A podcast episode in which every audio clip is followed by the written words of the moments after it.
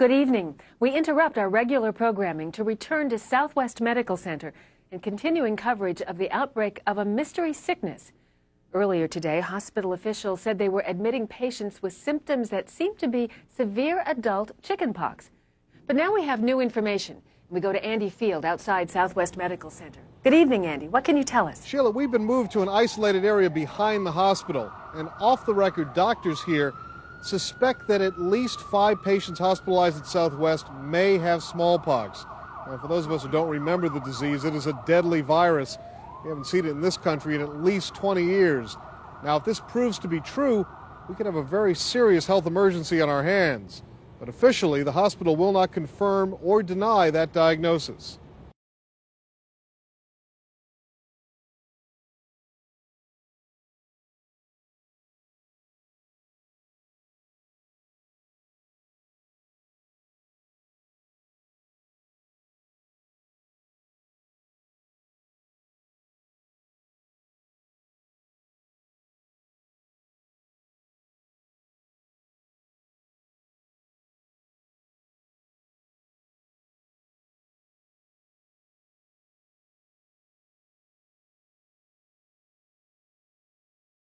And the problem is we don't have enough vaccine to go around. Meaning we don't have enough vaccine for the United States?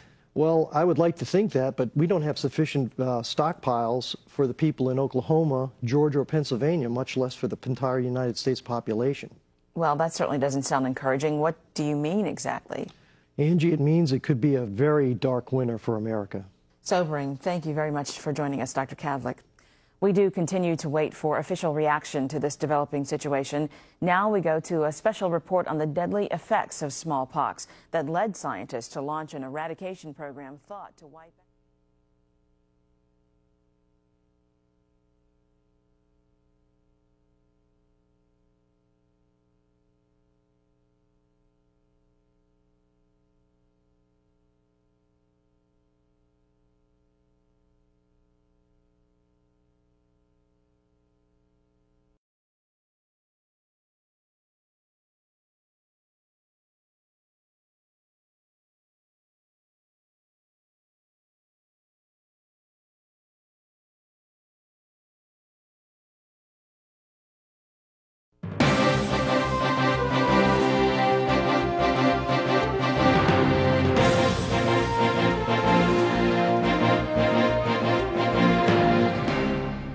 On day six of the smallpox epidemic, the White House confirmed that federal government officials and military personnel are being vaccinated. 300 people have died. At least 2,000 are infected with smallpox. Smallpox symptoms are being seen in 15 states, also in Canada, Mexico, and England. The U.S. smallpox vaccine supply continues to shrink as officials try to stretch limited stocks to cover the entire nation. An official announcement regarding the remaining vaccine inventory is expected later today. Struggles to get vaccinated led to violence in some cities. Profound economic losses are crippling the nation. In Oklahoma alone, economic experts project severe losses in the state's multi billion dollar agricultural commodities market. Still, no group claims responsibility for unleashing the deadly smallpox virus. But NCN has learned that Iraq may have provided the technology behind the attack to terrorist groups based in Afghanistan. We have a breaking story from Oklahoma. We go straight to Andy Fields of Oklahoma City's KMSA. Andy, are you there? Angie, Texas Governor Rick Parsons has now suspended all surface and air contact between Texas and Oklahoma.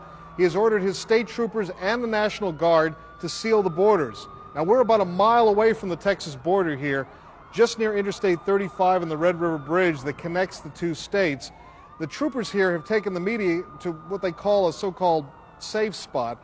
But as we've told you earlier today, Oklahomans by the carload have been seen leaving the state in every direction trying to escape this deadly smallpox outbreak.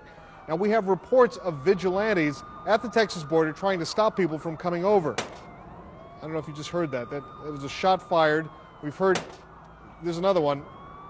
Now, we're not sure where these shots are coming from. We're a little too far away from the border to hear this here, but but there have been shots. This is the second time in the hour we've heard this. The National Guard and the Oklahoma State Troopers are here with us. We're not certain who's doing the firing or if what we're hearing is return firing. There's another shot. It's starting to sound like a war zone. I'm Andy Field reporting.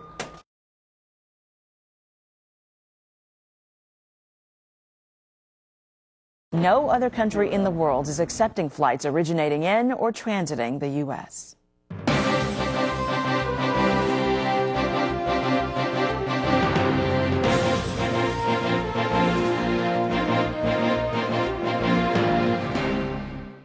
On day 12 of the worst public health crisis in America's history, demonstrations for more vaccine in hard hit communities disintegrated into riots and looting around the nation.